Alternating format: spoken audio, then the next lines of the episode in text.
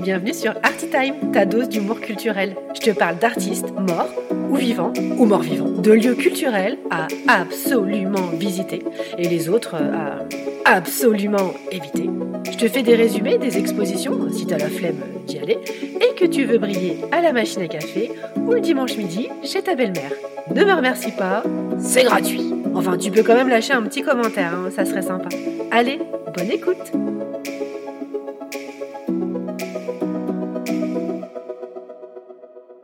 Coucou mes petits curieux. Alors vous allez penser que je suis devenue complètement vilophobe. Alors vilophobe hein, est un mot que l'on pourrait qualifier euh, d'inventé pour désigner le fait que les récentes expositions que j'ai visitées sont exclusivement dans un environnement entouré de verre, en dehors de Paris. Et pire que ça, traitant pour la plupart de sujets écolos. Alors je vous rassure tout de suite, je vais très prochainement aller prendre ma dose de CO2 dans un musée parisien. Mais c'est vrai que cette semaine encore, j'avais envie, voire euh, besoin, de respirer l'air frais.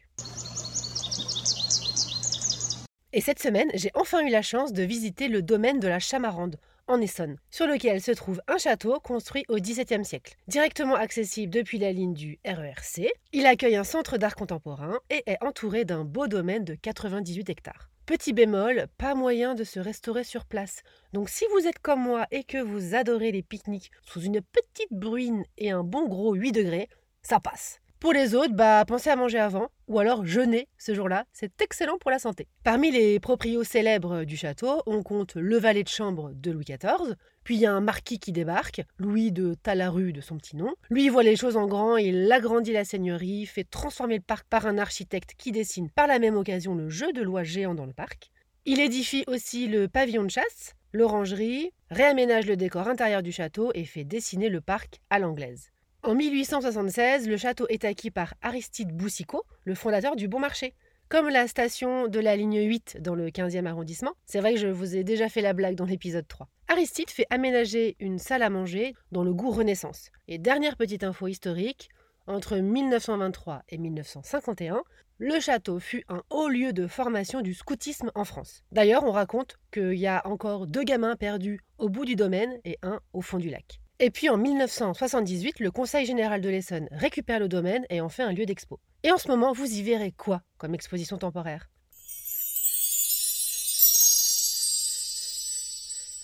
L'expo Je suis un animal, consacrée au glissement et au passage entre monde animaux et monde humain, menée par un duo d'artistes, Marion Laval Jantet et Benoît Manguin, résolument engagés pour la cause animale. L'expo traite aussi de chamanisme, de rituels ancestraux, d'écologie et de rapprochement avec nos amis les bêtes.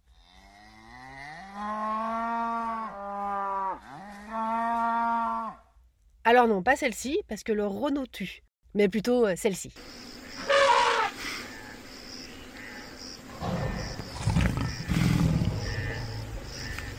Lion, girafe et autres zèbres. Bref, il n'en fallait pas plus pour adorer ma visite. Et pour débuter, vous serez accueilli par une œuvre qui peut choquer. Il s'agit d'un cerf, enfin de sa dépouille, qui a été transformé en cornemuse. Alors vous avez le droit de m'arrêter tout net, dès maintenant, et me demander ce qu'un animal mort peut bien foutre dans une expo d'artistes soi-disant engagés. Alors évidemment, cet animal n'a pas été tué pour créer cette œuvre, elle était initialement exposé au musée de la chasse et de la nature, en plein cœur de Paris. Donc avec sa présence dans ce lieu, son objectif était justement de choquer.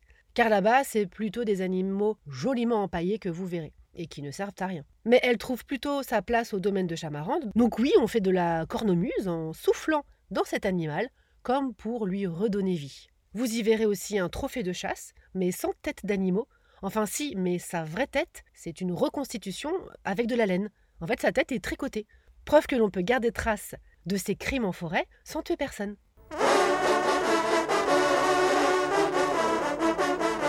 Ces deux artistes sont passionnés par ce que l'on appelle le slow art, dont ils ont écrit un manifeste en 1992. En gros, les points clés, c'est ne rien jeter, travailler avec des matériaux recyclés, renouvelables et ou durables, peu endommageables pour l'environnement. Bref, on est un peu loin de ce qu'on risque de trouver hein, euh, sous le sapin dans quelques jours. En avant, mes reines J'ai encore plein de cadeaux à distribuer. Oh, oh, oh. Autre œuvre que j'ai adorée, une performance dans un zoo. On y voit Marion, déguisée en girafe, en train de rentrer en dialogue avec une vraie girafe. Alors évidemment, une fois n'est pas coutume, euh, vous devez vous dire que j'ai encore trouvé une expo bien barrée, mais pas du tout. Et puis franchement, entre elle et moi, c'est quand même elle la plus folle. Hein. Parce que moi, à part le carnaval 2018 où j'étais déguisée en petite chatte, j'ai rien fait de plus foufou que ça. Mais Marion, elle fait ça pour rentrer en dialogue avec les vraies girafes et se mettre à leur place.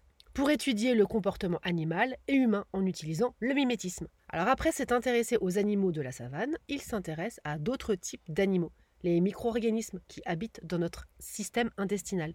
Saviez-vous que nous disposions de 10 000 milliards de bactéries dans notre ventre? Eh bien, sans eux, on mourrait. Et pour symboliser cette recherche, il crée une œuvre où l'on retrouve les tuyaux pour représenter notre intestin, le tout sous une lumière fluorescente, pour que ça fasse plus ambiance festive, un retour de la tectonique. Euh,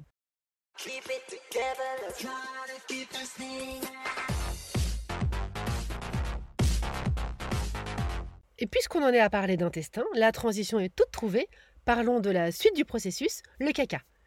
Les artistes se sont intéressés à l'expression odeur de sainteté. En s'associant à une chercheuse du CNRS, ils ont monté un projet de bio-art. Ils ont tenté de transformer l'odeur des sels de souris en odeur de violette. Hmm. Voilà, voilà, bah encore une belle découverte originale, hein, intégrant la nature, bousculant nos idées d'artistes reçus. Néanmoins, promis, mes petits curieux, pour la prochaine expo, je vous emmène dans un truc un peu plus consensuel. À bientôt mes petits curieux. Ça t'a plu? Laisse-moi un gentil commentaire, ça aidera mes amis les algorithmes à propulser ce podcast. Et parle-en autour de toi, à la machine à café, dans le métro. Bah tiens oui, si là t'es dans le métro, en ce moment, parle-en à ton voisin. Tu peux aussi lui parler de la page Instagram d'Artitime. Merci, allez, bisous bisous.